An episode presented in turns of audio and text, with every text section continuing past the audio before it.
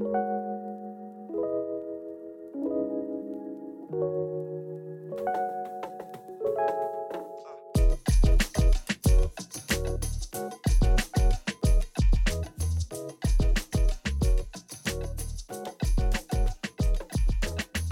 zur fünften Folge von dem Podcast Parcours sind wir.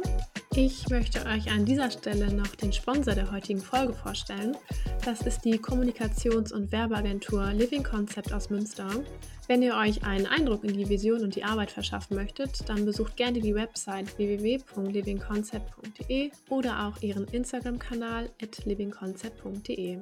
Wir sagen Danke an euch, liebes Team von Living Concept, dass ihr uns unterstützt. Wir freuen uns wirklich sehr darüber. Nachdem Kaya die letzte Folge ohne mich gewuppt hat, bin ich heute wieder am Start und wir haben heute noch eine andere bereits bekannte Stimme bei uns im Podcast. Die liebe Lisa Marie ist wieder zu Gast bei uns. Sie war schon in der letzten Folge bei uns und aktuell macht sie ihren Master in KD. Schön, dass du uns nochmal besuchst. Ja, sehr gerne. Du hast in der vergangenen Folge schon ein bisschen was zu deiner Person gesagt. Vielleicht magst du für alle, die letzte Woche nicht reingehört haben, nochmal ein bisschen über dich erzählen. Ja, sehr gern. Ähm, ich bin Lisa. Ich studiere im dritten Mastersemester an der MSD und jetzt gerade bin ich äh, komplett vertieft in meine Masterarbeit und in der Umsetzung und ich glaube, das ist auch der Grund, weshalb ich heute zu Gast bei euch bin.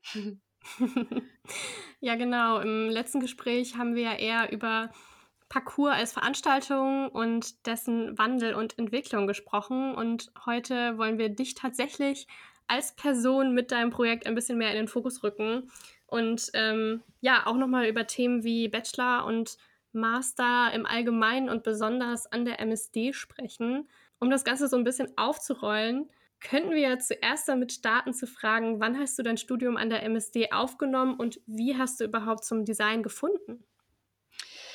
Ich habe begonnen im Sommersemester 2015 war es, glaube ich. Also es ist schon ein bisschen her. Und ich bin über Umwege zum Design gekommen. Ich wusste wahrscheinlich wie viele andere auch, dass ich irgendwas Kreatives machen möchte. Ich hatte aber gar keine Ahnung, was es eigentlich gibt. Ähm, kann mich aber an den Hochschultag erinnern oder konnte mich zu der Zeit an den Hochschultag erinnern und wusste, dass am Leonardo Campus neben Architektur noch irgendwas anderes gelehrt wird. Und habe dann einfach geguckt und war nochmal zu Gast und habe mir das angeschaut und war dann Feuer und Flamme und dann habe ich es einfach gemacht. Also es ist nicht wie so oft, dass ich schon äh, wusste, als ich drei bin, dass ich genau das mal machen möchte. Oder vielleicht nicht drei, aber sechs. Hast du dich denn von Anfang an irgendwie im Schwerpunkt KD gesehen oder welche Bereiche haben dich darüber hinaus noch interessiert während deines Bachelors? Ähm, also äh, ganz am Anfang hatten wir dieses wohlbekannte Werkstattprojekt, heißt es, glaube ich, oder die Werkstatteinführung. Und ich habe da eigentlich relativ schnell gemerkt, dass KD das ist, was ich, glaube ich, am besten kann. Und äh, Mediendesign und Kommunikationsdesign, das waren auf jeden Fall die beiden Schwerpunkte, die mich von Anfang an interessiert haben. Wobei dann die Richtung durch meine Kurswahl auch eigentlich immer mehr Richtung KD ging. Es hat sich relativ früh herauskristallisiert, dass das der Schwerpunkt ist, in dem ich mich festige. Ja. Gab es denn ähm, neben Parcours irgendeinen Kurs, der dich dann im Bachelor ganz besonders beeindruckt hat oder der jetzt so bleibend auch irgendwie Erinnerungen hinterlassen hat? Neben Parcours wäre das, glaube ich, das Projekt mit dem Feuerwehrverband in NRW. Das war ein Kooperationsprojekt. Generell Kooperationsprojekte fand ich immer super, weil es so ein bisschen realistischer immer war. Es war nicht so eine komplette Spielwiese, es war irgendwie in einem, in einem realen Kontext. Das hat mir gut gefallen immer. Und wir hatten ein Briefing mit dem Feuerwehrverband und es ging darum, ein neues ähm, Magazin für diesen Verband zu erstellen. Und ähm, ich muss ehrlich zugeben, ich komme zwar aus einer eher ländlicheren Region, das heißt, freiwillige Feuerwehren sind mir schon ein Begriff, aber ich konnte damit im ersten Moment nicht so wirklich was anfangen. Ich hatte keine Vorstellung davon, was da tagtäglich geleistet wird und äh, fand es aber von Anfang an spannend. Und wir haben das dann so oder sind das dann so angegangen, dass wir wirklich auch viel Zeit, ähm, bei der Feuerwehr hier in Münster verbracht haben. Das heißt, wir haben da quasi hospitiert und haben in dem Semester, hm qua mehrere Tage dort verbracht und haben einfach die bei ihrem Tagesablauf begleitet, die Feuerwehrfrauen und Männer. Und das war total spannend. Das hat super viel Spaß gemacht und auch zu sehen, mit wie viel Leidenschaft, ähm, die Menschen da an ihren Job gehen, tagtäglich, auch wenn sie echt viel erleben und auch wirklich nicht nur schöne Sachen erleben, ähm, und 'ne Riesenverantwortung generell tragen, das leider oftmals gar nicht so entlohnt wird. Ähm, ich glaube, das hat mich am meisten bewegt und das fand ich am spannendsten generell. Das war ein schönes Projekt. Außerdem hatte ich noch 'n tolles Team, mit dem ich gearbeitet habe. Das spielt natürlich auch immer 'ne mega große Rolle, das stimmt. Du hast uns ja in unserem vorherigen Briefing schon mal ein bisschen angeteasert, dass du während deines Bachelors noch ein Praktikum in Köln gemacht hast.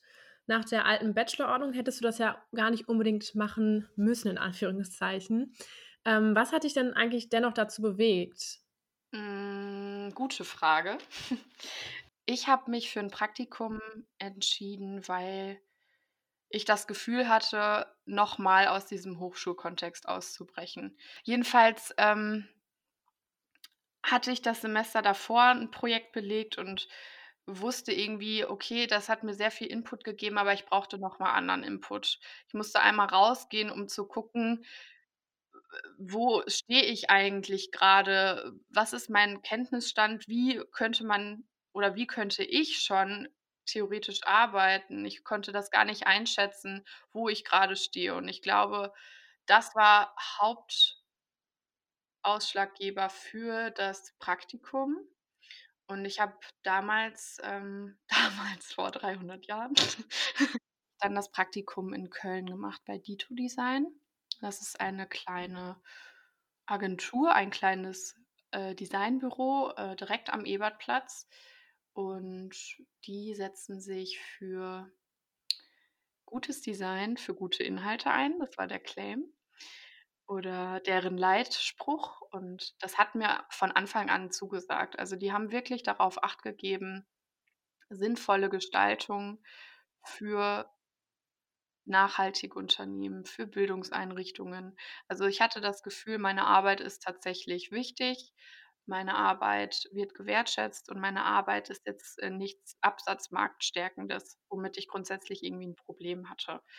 Ähm, und das Team war sehr klein. Es hat sehr viel Spaß gemacht. Es war sehr persönlich alles und ich glaube, für 'n 1. Praktikum so im Studium war das wirklich perfekt. Ich war gut eingebunden in den Tagesablauf. Ich habe meine eigenen Projekte gehabt, die ich betreut habe und umgesetzt habe. Und ich glaube, dass noch mal zusammenfassend mir das gezeigt hat, wo ich eigentlich zu dem Zeitpunkt schon stand oder wo ich noch Bedarf hatte. Das fasst es, glaube ich, am besten zusammen.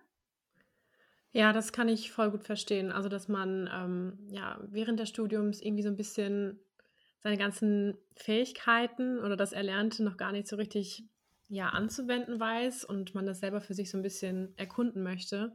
Bei uns ist es ja inzwischen vorgesehen. Also, bei uns ist dieses Praxsemester jetzt integriert.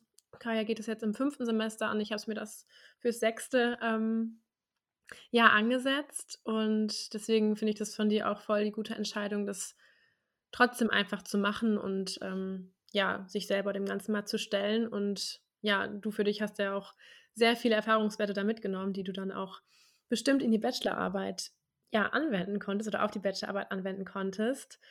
Ähm, genau, an das Praktikum hat sich dann nämlich direkt dein Bachelor angeschlossen. Vielleicht magst du uns und den Zuhörern einmal erzählen, mit welchem Projekt du dich damals auseinandergesetzt hast? Die Idee für mein Bachelorprojekt kam im Praktikum selbst. Also, ich habe gemerkt, dass man grade als Einsteiger, als Designer mit wenig Berufserfahrung, ähm, oftmals sehr aufgeschmissen ist, wenn man vor neuen Herausforderungen steht. Ähm, man weiß oft nicht, wie man Projekte angehen soll. Und, äh, diesen Insight habe ich quasi zum Anlass genommen, Weißraum zu entwickeln. Weißraum war oder ist ein App-Konzept, das jungen GestalterInnen quasi den Projektprozess anderer Projekte näher bringen soll. Das heißt, Projekte, die im Realen schon existieren, von Gestaltern, die schon mehrere Jahre im Job sind, von Kommilitonen, von ähm, bei wem auch immer. Hauptsache, die haben einen gestalterischen Hintergrund. Das heißt, diese App sollte inspirieren, ähm, neue Projekte anzugehen und ein Verständnis dafür schaffen, wie man das angehen kann. Also weniger ging es um den Output, also das Endergebnis, als den Prozess an sich.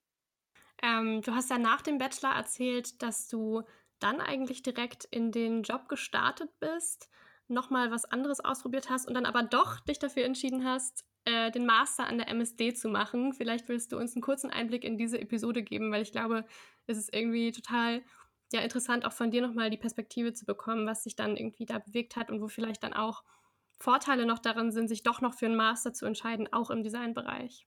Ich habe mich für ein Praktikum nach dem Bachelor entschieden, weil ich mir noch nicht sicher war, was ich eigentlich machen möchte. Das geht wahrscheinlich sehr vielen so und auch mir ging es damals so. Ich war mir nicht sicher, mache ich jetzt noch einen Master oder möchte ich wirklich direkt starten? Ich habe dann bei BBDO in Düsseldorf gearbeitet. Das ist, wenn das einige nicht kennen oder wenn das eben wem nicht sagen sollte, das ist eine Großraumagentur, eine Full-Service-Agentur in einem bestehenden Agenturnetzwerk. Ich fand das eigentlich im Kontrast zu dem Praktikum davor ganz spannend, mal äh, verschiedene Arten von Agenturen auch kennenzulernen. Also kleinere, aber dann auch die, die großen Flaggschiffe, die scheinbar immer noch den, den Markt dominieren. Während des Praktikums habe ich dann gemerkt, dass ich noch gar nicht, dass ich mich noch gar nicht bereit fühle für diesen Markt, für die Arbeitswelt und wollte mir auch immer die Option noch offen halten, zurückzukehren an die MSD, zurückzukehren an eine Hochschule und da hat man einfach bessere Chancen, wenn man einen Masterabschluss hat. Ähm, das heißt, für mich stand dann eigentlich schon mitten im Praktikum fest, ich werde auf jeden Fall mich für den Master entscheiden, ähm, weil ich dadurch am Ende mehr Möglichkeiten habe für 'ne also, für einen gestalterischen Beruf. Ja. Und da wären wir jetzt zurück an der MSD. Jetzt befindest du dich aktuell im Master. Was hast du denn in deinem Master für Projekte gemacht, die diese Zeit für dich besonders geprägt haben? Hm, ich habe, wie in der letzten Folge ja schon kurz angemerkt oder länger angemerkt, ähm, Parcours gemacht im Master. Das heißt, ich hatte im Bachelor schon einmal das Projekt Parcours, habe es im Master dann noch ein weiteres Mal, äh, belegt. Also das war das Angebot für die Master. Ähm, das läuft im Master ein bisschen anders. Da bekommt man gezielt Kurse angeboten und hat nicht so eine große Auswahl wie im Bachelor. Ähm, und ich habe äh, Freck gemacht. Das ist das neue Magazin der MSD. Das ist quasi der Nachfolger der Rhizom, hat aber nochmal einen ganz eigenen und anderen Charakter, als wie es bisher von Rhizom bekannt ist. Ja, mega cool und mega spannend, dass du irgendwie dabei warst, das Ganze mit aufzubauen. Und ähm, ich glaube, dass man da sehr stolz drauf sein kann. Jetzt neigt sich so langsam dein Masterstudium ja aber auch dem Ende zu. Du bist gerade dabei, deine Masterarbeit zu schreiben, zu gestalten. Womit beschäftigst du dich denn jetzt in deinem Masterprojekt und wie hast du zu dem Thema überhaupt gefunden? Ja, die Frage wie ich zu diesem Thema gekommen bin, die habt ihr ja schon uns anderen oder uns allen gestellt, als wir die anderen Aufnahmen gemacht haben.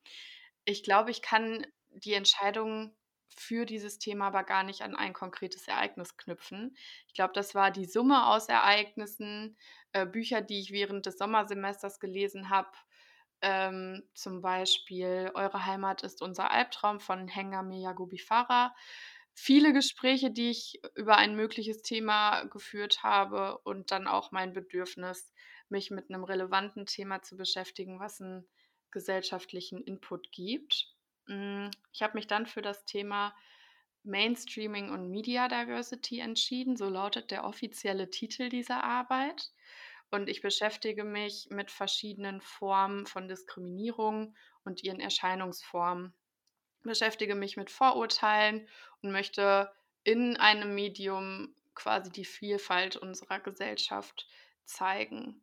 Ähm, das Thema ist auf jeden Fall, wie ich festgestellt habe, eine ordentliche Gratwanderung.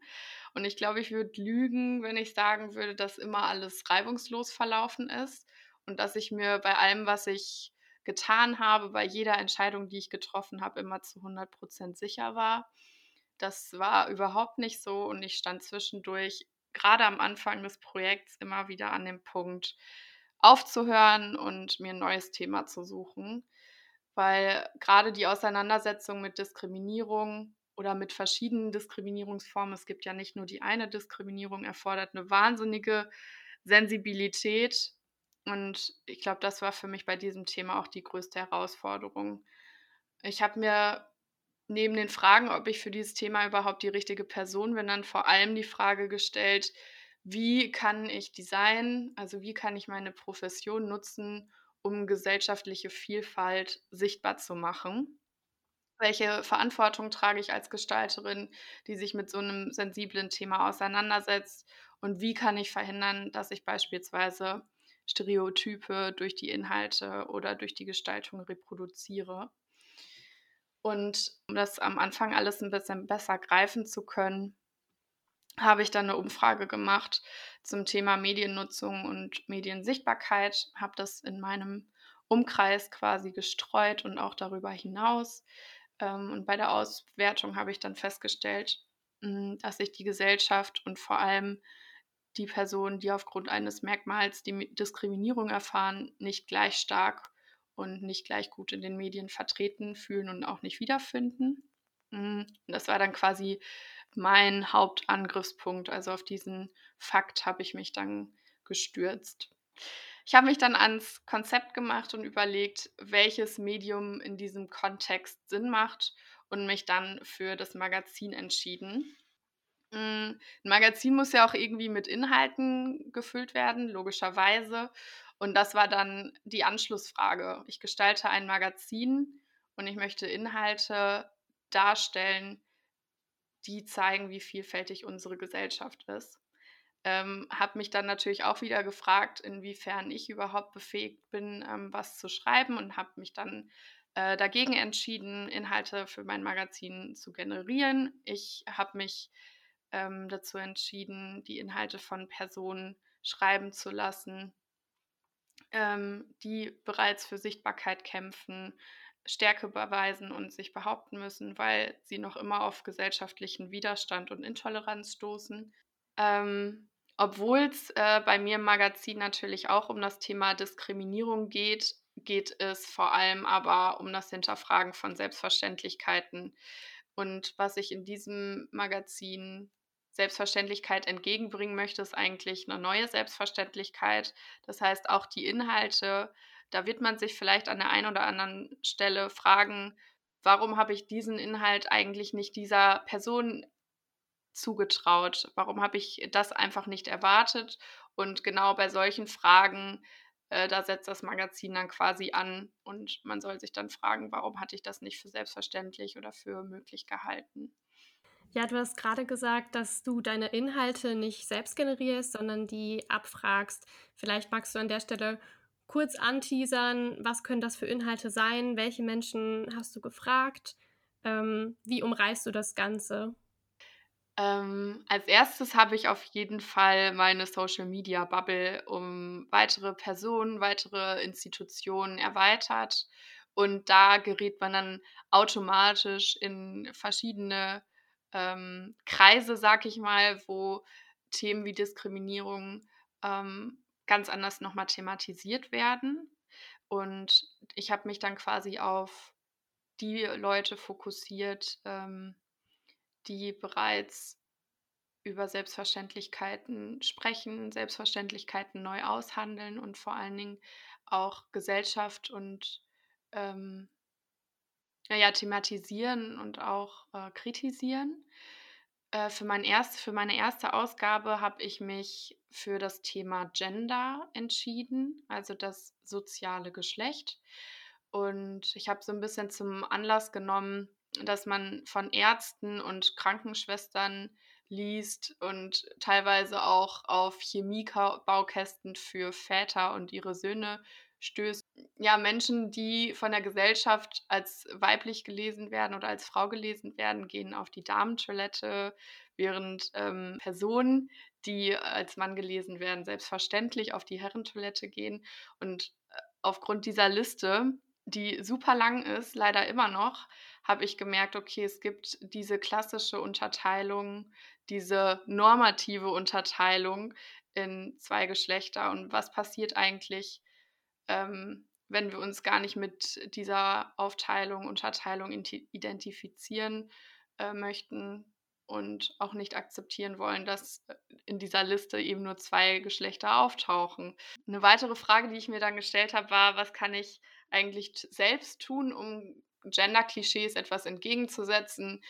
Oder was erwartet die Gesellschaft von mir, nur weil sie mich als Frau liest? Was erwartet von mir die Gesellschaft, wenn sie mich als Mann liest? Und was passiert eigentlich, wenn die Gesellschaft nicht weiß, wie sie mich lesen soll? Weil Binarität eigentlich immer noch als normal und selbstverständlich gilt. Das heißt, in der ersten Ausgabe liegt der Fokus auf Gender. Neben dem thematischen Fokus geht es aber in der ersten Ausgabe auch noch um andere Inhalte. Zum Beispiel gibt es einen Artikel, der zum Beispiel das Humboldt-Forum in Berlin kritisiert und darstellt, warum es problematisch ist, so eine Institution äh, zu öffnen. Hm, mal kurz der Hintergrund. Im Humboldt-Forum werden Exponate ausgestellt, die ähm, während der Kolonialzeit nach Deutschland gebracht wurden. Es geht in einem anderen Artikel um, das, um, den, um Vogue als Tanzrichtung und darum, weshalb Vogue nicht nur Armgestikulierung und äh, generell Posen sind, sondern auch äh, ja, gesellschaftspolitische Kritik. Äh, in einem weiteren Artikel geht es äh, zum Beispiel um den Podcast Machtworte, den man auch hier bei Spotify anhören kann. Ich habe dann mit dem Host oder mit der Herausgeberin Chiara darüber gesprochen, was eigentlich Diversity-Trainings sind und was diskriminierungsfreie Sprache sein kann. Das versucht sie nämlich in ihrem Podcast herauszufinden. Also es sind auf jeden Fall äh, ganz vielfältige Themen, ganz vielfältige Artikel und mir war es wichtig, auch aufzuzeigen, dass Diskriminierung nicht nur in einer Form oder Ausprägung vorkommt, sondern dass da ganz viele verschiedene Faktoren, Merkmale mit reinspielen und dass das Thema an sich auch einfach schon vielfältig ist. Ja, die Inhalte ähm, hast du jetzt soweit zusammen. Wie sieht es gerade bei dir aus und brennt schon die Bude? Die Bude brennt so halb, aber ich äh, kämpfe fleißig dagegen an. Ähm, ich habe jetzt meinen Druckabgabetermin angefragt ähm, und habe auf jeden Fall noch zwei Artikel, die ich komplett gestalten muss, zu, der es noch, zu denen es noch gar keine Ideen gibt. Was heißt Ideen schon, aber noch keine Umsetzung, also noch nichts auf Papier. Ich würde sagen, es ist ein ziemlich enger Zeitplan und auch echt ähm, ich bin auch echt froh, wenn, wenn ich es dann geschafft habe am 18. Januar und ähm, da alles reibungslos verläuft, aber damit rechne ich eigentlich nicht. Irgendwas wird noch in die Hose gehen. Ähm, genau, ich äh, schicke jetzt gerade den AutorInnen ihre Artikel, gehe nochmal sicher, dass die fein sind damit, mit den Inhalten und der Art und Weise, wie ich die Inhalte dargestellt habe bin mir bei Arti einigen Artikeln echt noch gar nicht sicher, ob sie jetzt so geworden sind, wie ich mir das vorgestellt habe. Aber gut. Aber womit ich sehr happy bin, mit dem Cover. Ich habe nämlich, ähm, oder wir haben nämlich, ich habe das mit meiner Freundin Verena ge gemacht. Ähm, wir haben, waren im Fotostudio und haben das Cover fotografiert. Und ich glaube, das ist das, worauf oder was mich am stolzesten macht. Das finde ich so geil. Ich bin, ich bin so, äh, so gespannt. Also, ich habe dir ja schon vor, vor Wochen gesagt, dass ich dein Thema total toll finde. Ich glaube, da spreche ich auch für Anna und mich, dass wir es auch unheimlich bemerkenswert finden, dass du ein so sensibles und auch riesiges Thema angehst. Da hast du ja gerade selber schon drüber gesprochen, dass du da unheimlichen Respekt vor hattest, das zu behandeln. Aber ich habe das Gefühl, dass du das auf so eine so sensible und bewusste Art machst, dass es eigentlich nur gut werden kann. Ähm, kann man das irgendwo erwerben, wenn es fertig ist? Wirst du eine kleine Auflage machen? Ähm, kann man sich da ein Exemplar sichern? Ich werde 20 Magazine drucken. Zumindest sind erstmal 20 angefragt. Ähm, dadurch, dass jetzt kein Parcours in Präsenz stattfinden kann, ist die Auflage natürlich ein bisschen geringer. Sonst hätte ich vielleicht noch ein paar mehr drucken lassen und dann Parcours dafür genutzt, das vielleicht auch zu verkaufen. Aber ansonsten werde ich auf jeden Fall alles dafür tun, Inhalte trotzdem irgendwie verfügbar zu machen. Und wenn ich merke, da ist eine Person, die sich dafür interessiert, ähm, gucke ich, was ich machen kann. Und dann ähm, schicke ich auch gerne irgendwem was zu. Ich bin ganz sicher, dass sich nicht nur eine, sondern ganz, ganz viele Personen dafür interessieren. Also dafür würde ich meine Hand ins Feuer legen. Oh, sweet. Danke. Ja, liebe Lisa, dann wünschen wir dir an dieser Stelle noch weiterhin ganz, ganz viel Glück und Erfolg und vor allem Durchhaltevermögen für die letzten Meter. Danken dir auch ganz herzlich für deinen umfassenden Einblick in deine Bachelor- und Masterzeit an der MSD. Und ja, schön, dass du uns nochmal deine Zeit und deine Stimme geschenkt hast für den Podcast. Ja, ich danke euch und hoffe, dass ihr stark bleibt für die nächsten Wochen und freue mich auf Parcours. Bis bald. Bis bald. Das war's für heute.